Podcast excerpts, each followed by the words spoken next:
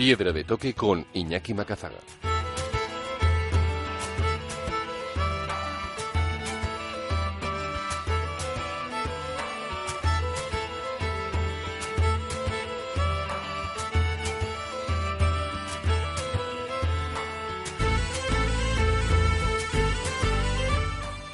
Aquí arranca Piedra de Toque, el momento de los viajes, la montaña y la aventura en Onda Vasca, con todos los contenidos accesibles en piedradetoque.es.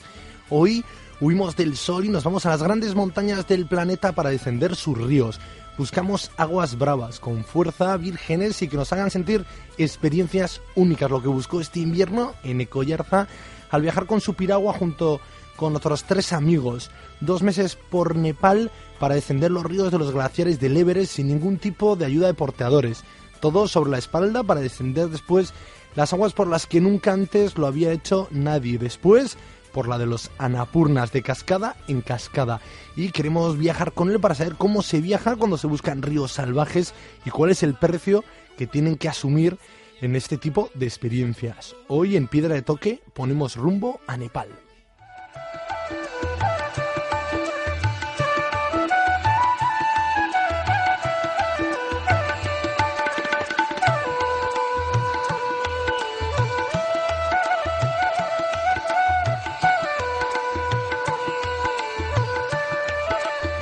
Suena música nepalí y es que viajamos aquí en Piedra de Toque siguiendo la estela del kayak de Neko Yarza, el espiragüista extremo, y queremos que nos lleve hasta Nepal para conocer la experiencia que vivió este invierno descendiendo los grandes ríos del planeta. Neko es de Ondarribia, dio la vuelta al mundo durante tres años descendiendo muchos ríos, han pasado diez de aquella experiencia y conoce ya pues más de 26 países con los que ha navegado con su kayak. También en Piedra de Tokio sonará porque viajamos con él por los Andes. Ahora queremos hacerlo con la experiencia que realizó este invierno en el Himalaya. Rastion, Eneco. León. Bueno, eh, hace ya tres, bueno, hace ya más de diez años de esa vuelta al mundo que realizaste, estuviste tres años, pero no has parado. Casi, casi si sumamos todos los viajes, seguro que salen muchos más países que los que visitaste en esos tres años. Sí, sí, sí. Sí, sí, hay mucho, unos cuantos países y ya desde el 2002 creo que empecé y no he parado desde entonces, ¿no? Y este invierno lo tenías claro, tú querías viajar al Himalaya de nuevo porque creo que igual ya lo visitabas y no te conformabas con los ríos conocidos allí, sino tú querías remontarlos y descender los grandes ríos de los 8000. Sí, siempre he llamado la atención hacer algo nuevo, y algo que nadie nunca lo ha hecho y la que no conoces tú. Y, bueno, como ya conocíamos los ríos, los clásicos, los de Valle Bajo, así, pues ahora esta vez íbamos a por lo cada vez más arriba, ¿no? A por los nacimientos o bueno, cada vez más arriba.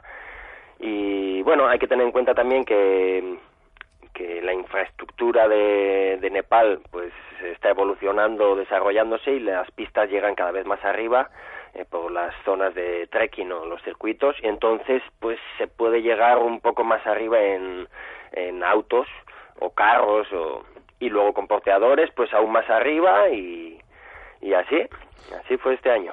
Pero en el primer tramo de estos dos meses decidisteis que los porteadores no se iban a hacer falta, que vosotros podíais con vuestras mochilas y vuestro kayak para llegar donde antes o donde todavía antes nadie había llegado. Sí, sí, así fue, así fue, sí. Las primeras dos expediciones, bueno, fue llegar eh, el 1 de noviembre y ya marchar con, con el material de ataque al río, marchar hacia el este de Nepal. Y, ahí hay dos ríos clásicos fuertes, que es el Botecosi y Tambacosi. Estos están en la cerca de la carretera a Tíbet, desde Kamandú a Tíbet se pasa por el Botecosi. Y claro, en el 2006, cuando yo estuve allí, estos dos ríos fueron el final de la temporada, lo más fuerte que bajé en aquel entonces, pues esta vez estos dos ríos fueron para, para empezar, para calentar.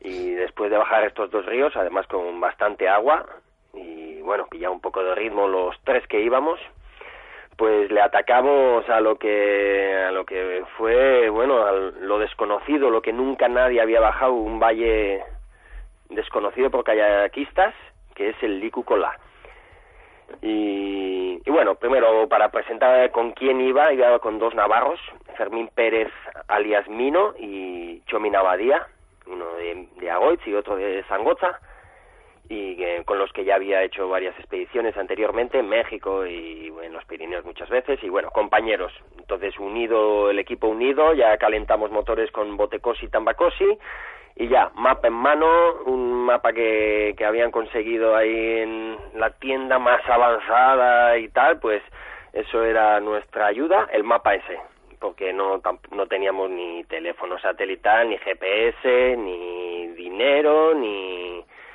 ni porteadores siquiera. Así que sí, decidimos, decidimos hacerlo nosotros solitos. ¿Y eso qué supuso? ¿Qué tal el mapa? ¿Os pudo guiar bien o no? Sí, sí, nos ayudó, nos ayudó, sí, sí, mucho. Era lo la única ayuda que teníamos, así que ahí la analizábamos, preguntábamos a la gente por nombres y sí, nos ayudó mucho. Sin eso estaríamos bastante más perdidos, supongo. ¿Y cuándo tomasteis la decisión de, pues desde aquí empezamos ya a descenderlo?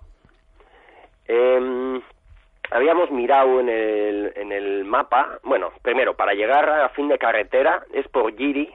Giri es conocido porque antes era el trekking a Everest, comenzaba en Giri y se iba desde el hacia en dirección este, se iba hacia Lukla y luego pues al Everest. Y por ese circuito íbamos a, darle hasta que llegábamos al Valle de Licucola, ahí había un puente puente para, para caminantes y desde ahí ya íbamos a pillar valle para arriba y nos separábamos de la ruta del Everest y ya valle para arriba hasta donde calculamos en el mapa, el mapa era de desnivel también, nos aparecían las líneas de desnivel y eso es una gran referencia para nosotros, ¿no? Pillamos igual en un centímetro cuántas cuánto desnivel tiene. Entonces, pues vemos que es infranqueable o que está lleno de cascadas en un caño cerrado y entonces, pues bueno, vimos un puentecito, un sendero que cruzaría el río a dos mil metros de altitud y tal, y, decidimos que por ahí vamos a entrarle al río. Y después, claro, el mapa os va diciendo en esas líneas de desnivel, pero claro, no os dice lo que lleva el río, ni las cascadas, ni las corrientes, ni los remolinos, ni las rocas. ¿Qué tal fue aquello después palparlo ya sentado en el kayak? Bueno, eso ya cuando llegamos ya estábamos en nuestro medio, así que ya era otro cantar, ¿no? Porque hasta llegar ahí fue durísimo. Nosotros calculamos que, bueno, igual en un día, un día y medio llegaríamos porteando nosotros mismos, pero claro, eso es en el kayak que tiene unos 20 kilos más otros 20 kilos de, de un poco de comida, tampoco mucho, lo justito, una cazuelita y saco de dormir y una ropa seca, una tirada. Entonces, con eso ya son 40 kilos a la chepa o eh, a, la, a la espalda o a la cabeza. Entonces fue, fue muy, muy duro y teníamos que hacer unos cuantos descansos. Los porteadores nos veían y nos, nos miraban con compañerismo, admirándonos. ¡Wow! Estos, estos extranjeros se llevan lo suyo. y nos costó mucho, mucho sudar y al final, pero bueno, debajo de, de los picos nevados, pues bueno, fue, fue asequible, vamos. Y llegamos ya al río y ahí ya, bueno, ya era otra cosa, ya estábamos en nuestro medio, eh, dormimos ahí mismo y bueno, eh, ¿cómo era el río? La característica, donde llegamos había como dos árboles gigantes, bueno, troncos, en vertical en medio del río. Algo que no lo entendíamos cómo, cómo sería eso. Eran troncos muertos, pero verticales en medio. Así que curioso era la entrada, era curiosa y bloques grandes de, rocas, en un valle angosto, estrecho, pero, pero profundo. Claro, porque ahí, eh, luego ya una vez en vuestro medio, en el agua, eh, las decisiones son, hay que tomarlas muy rápidas, ¿no? En este caso estos pedazos de troncos se ven, pero después esas rocas, esos rápidos, cualquier salto, hay que tomar decisiones muy rápidas. Yo no sé si ya por tu experiencia de locura y la de tus eh, compañeros de Cordada o de Piragua Navarros conseguisteis que todos tomasen las decisiones rápidas o me imagino que iríais de adrenalina a tope. Sí, se mezcla todo, ¿no? Se mezcla la adrenalina, por supuesto, pero tienes que ser sensato todo el tiempo, tienes que analizar bien toda la información que te viene y ahí está la experiencia, ¿no? Eh, la experiencia nos dice si hay un, un, movimiento de agua peculiar, eso quiere decir que desaparece bajo de la roca o bueno, pues ahí la lectura que tenemos, ¿no? La experiencia. Y entonces íbamos comunicándonos muy bien, la verdad, los tres en equipo eh, pegaditos, comunicándonos y sin fallar, sin fallar, porque ahí no, no podíamos permitirnos fallar porque estábamos fuera de cualquier vehículo, cualquier carretera, ni pistas, ni, ni civilización, ni, eh, vamos, ni ambulancias, hospitales, nada. Estábamos separados de todo. Entonces ahí no podíamos fallar, ¿no? Era, teníamos que estar en el juego, pero bueno, es, es lo que nos gusta también, ¿no? Si todo estuviese fácil, pues no nos llamaría tanto la atención. Así que fuimos bien, tomando buenas decisiones, entrando en cañones que nunca, nunca, vamos, ni una persona puede llegar, ni andando ni nada, y solo podíamos llegar en kayak y cañones preciosos, algunos verdes y románticos, otros un poco más estresantes. Y, y bien, bien, todo fue bien, por suerte, y no tuvimos ninguna ninguna mala mala experiencia porque ahí el, el, riesgo mayor que asumís, ¿cuál es? Que, que esas corrientes os traicionen o que los nervios os hagan tomar decisiones precipitadas y acaben siendo lesiones que lo que tú dices, te quedas ahí alejado de todo el mundo y salir pues es un, un problema mayor. Sí, sería una odisea, ¿no? Cualquier cosa, eh, pues si se rompe una pala, pues llevábamos una pala de repuesto pero si se rompiese esa ya estamos vendidos. O si uno de los tres nada y pierde la piragua pues ya sin, sin la piragua pues eh, tocaría aventura de salirse del valle y, y ya pues si alguien tiene una lesión pues ya sería mucho más grave no entonces pues bueno pues a cada obstáculo que te viene en el camino pues habría que buscarle solución. Y bueno bien que no tocó nada, nada grave, tomamos eh, buenas decisiones, nos cubrimos muy bien. Y hubo cuatro rápidos muy cortos donde el río desaparecía bajo rocas, le llamamos sifón a esto, entonces no podemos navegar y esto lo caminamos.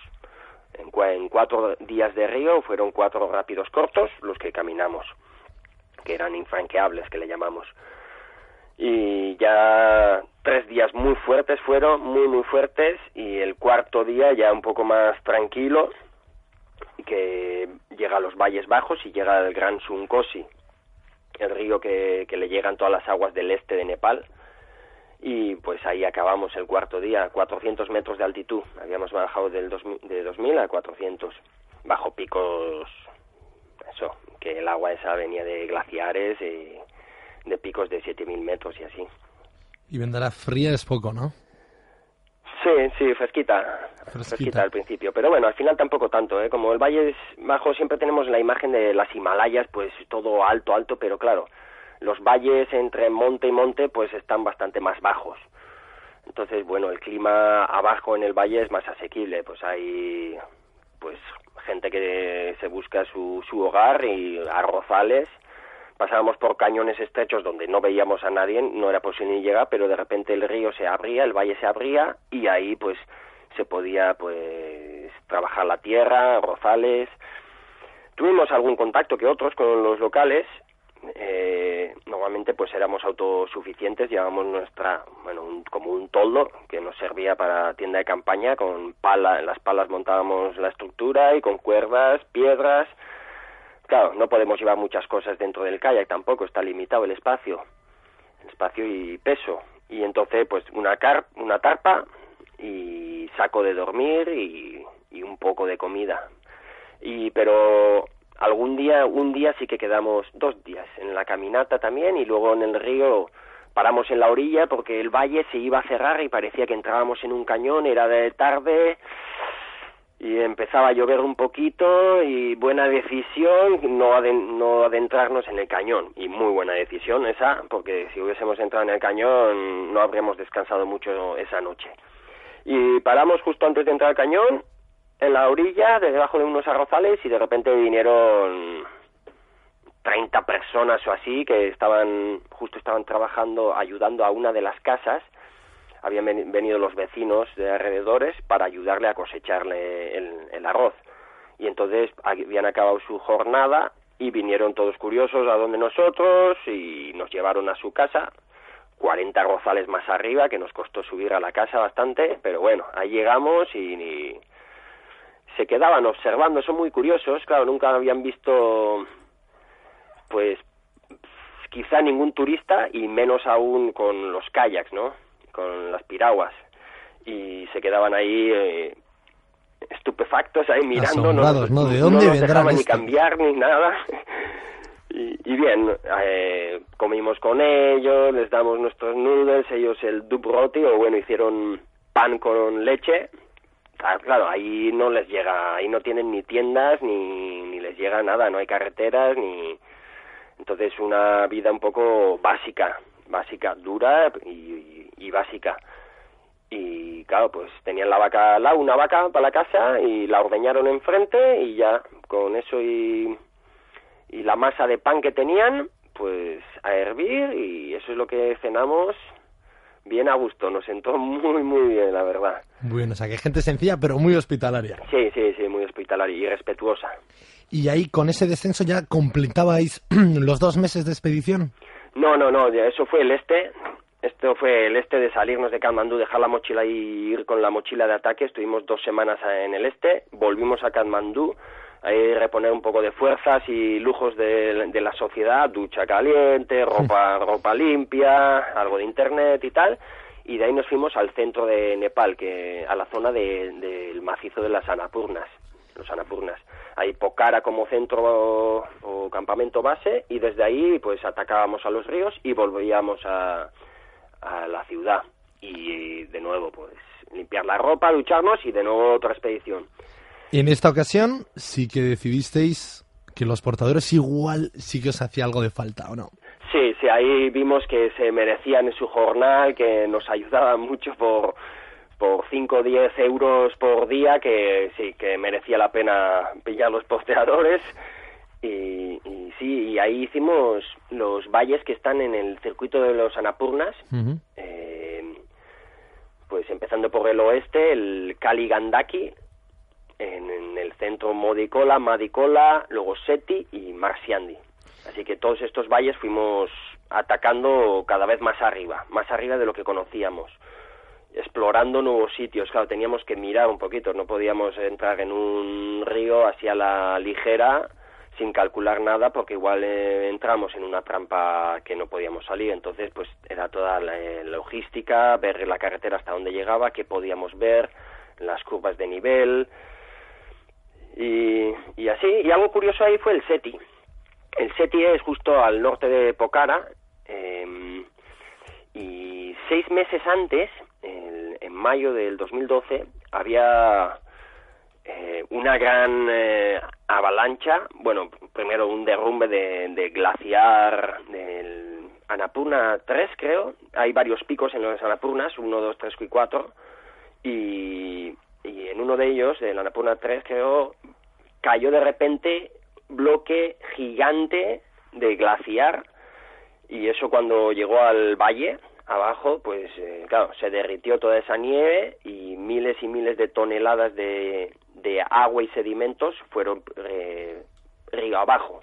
Y arrasó pueblos eh, huertas carreteras personas se llevó se llevó todo.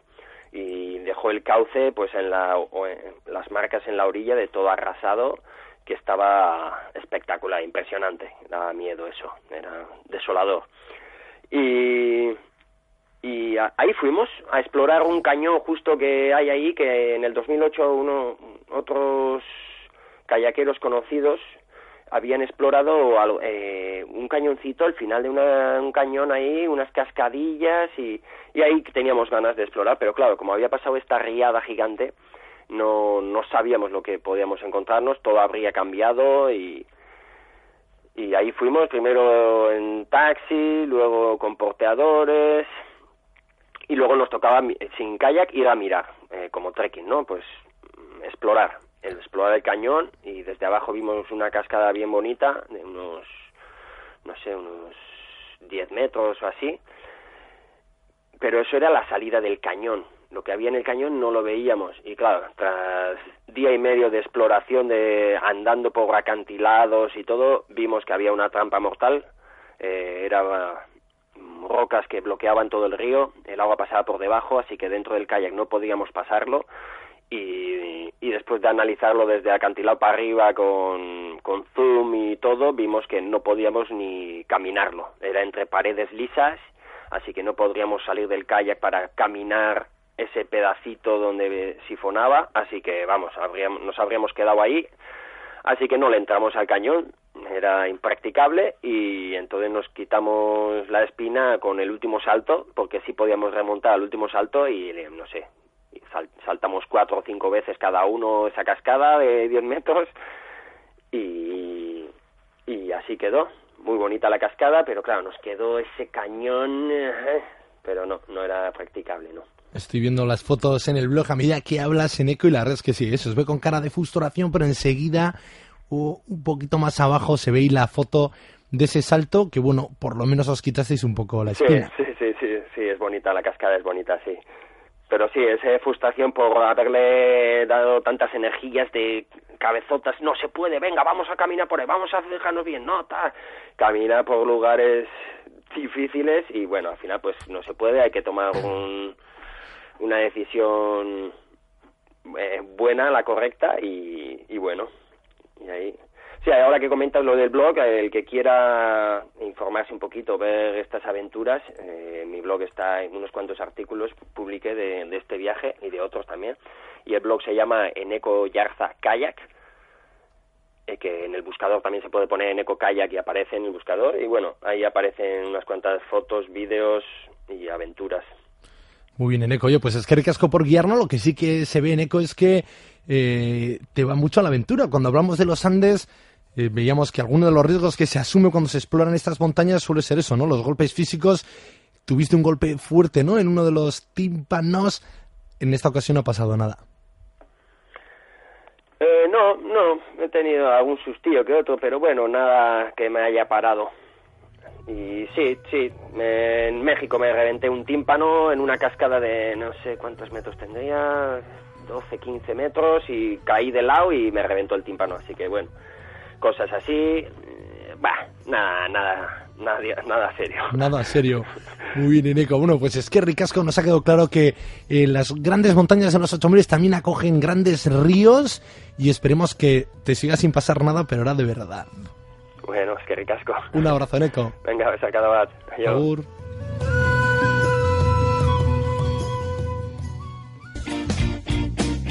Una toalla, crema protectora, un sombrero, la sombrilla, unas cervecitas y la radio. No te olvides de la radio. Onda Vasca, este verano nos vamos contigo.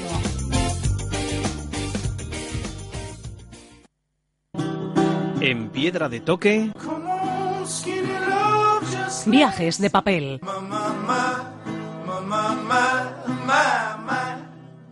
Viajamos en Piedra de Toque y ahora lo hacemos con Fernando, responsable de la librería Tintas de Bilbao, especializada en viajes. Gabón, Fernando. Eh, Gabón. Bueno, ¿qué propuesta literaria nos haces hoy para viajar desde casa a golpe de página? Bueno, pues oh, nos vamos a ir a la India. Lo vamos a hacer del autor Álvaro Enterría. Eh, este autor eh, publicó hace años eh, un libro que se llama La India por dentro, una guía cultural para el viajero. Está publicado en la editorial Olañeta y con su también sello editorial porque le edita y dirige una librería en la India que se llama Indica Bus y eh, estaba agotado. Y vamos, era una auténtica gozada de libro y me ha encantado que lo vuelvan otra vez a reeditar, porque vamos, o sea, lo echaba en falta muchísimo, muchísimo. Nosotros aquí en la librería lo recomendábamos, pues porque es una auténtica Biblia para todo el, viajero eh, que quiera conocer la India por dentro, como dice su título. Muy bien, ¿y qué es más novelado, una guía práctica? Pues mira, hay que, hay que decir, eh, en palabras del autor, el viajero que, que aterriza en la India por primera vez, pues suele recibir de entrada una impresión muy fuerte. Olores, sabores, culturas, vestimentas y tal. Entonces este libro es una especie de, de crisol de todo lo que uno necesita saber o puede saber acerca de la India de una manera muy precisa y muy concreta sin, sin necesidad de leerte pues eso 20 o 30 libros entonces eh, historia religión sociedad arte eh, cómo se compone la política de la India, eh, nos habla de, del viaje y bueno, pues eh, todo una manera muy precisa y muy concreta que nos ayuda pues a, desarrollar una serie de conocimientos que de otra manera pues nos sería absolutamente imposible. Es un libro que sirve para cuando vas a ir eh, o si quieres viajar desde el salón, o sea, que bueno, que para todo aquel que, que le atraiga la cultura hindú y lo que puede lo que puede ser el país de la India, pues eh, tiene en sus manos eh, a través de este libro pues un, un crisol de, de, cosas que bueno que le va a ayudar muchísimo a conocer ese ese país que en sí es un continente, vamos. Muy bien, pues para todos aquellos que ya tengan en el calendario la fecha de salida a la India estos meses próximos, estas semanas, qué mejor que empezar ya a preparar ese viaje con la India por dentro de Álvaro Enterría Editorial o La Nieta. Sí, porque además hay que decir también, el, el autor es catalán, eh, eh, está casado en la India, tiene dos, dos hijos, eh, pero lleva viviendo allí desde el año 1989. O sea que realmente, y esta no es, eh, no es una de sus obras, ha escrito más obras sobre la India y la verdad es que, jo, es una gozada eh, ha habido muchísima gente que le hemos recomendado el libro y bueno, ya ha venido a la librería y me ha dicho, oye, efectivamente eh, Fernando tenía razón, o sea, la India por dentro es una eh, es, una pasada de libro. Es más, a través de este primer libro ha creado escuela y ha hecho otros, pero quizás no sean tan conseguidos como, como este. Ahí hizo uno de la Irán, Irán por dentro, recientemente ha salido otro de Perú, pero bueno, para mí yo me quedo con el de la India, vamos, o sea, lectura obligada para todo viajero o, o persona que quiera conocer la India por dentro. Pues sí, desde el año 89 viviendo en India, el título La India por dentro y escrito desde dentro. Así es, así es, Iñaki. Muy bien, Fernando, pues apuntado queda y además sabemos que tu experiencia ya más de 30 años como librero y conjugando tu pasión por los viajes y los libros de una forma súper profesionalizada. Yo creo que hay que apuntárselo casi en letras rojas, ¿eh? La India por dentro. Es que ricasco, Fernando. Vale, a, a ti, Iñaki, un saludo. Un abrazo. Ahora.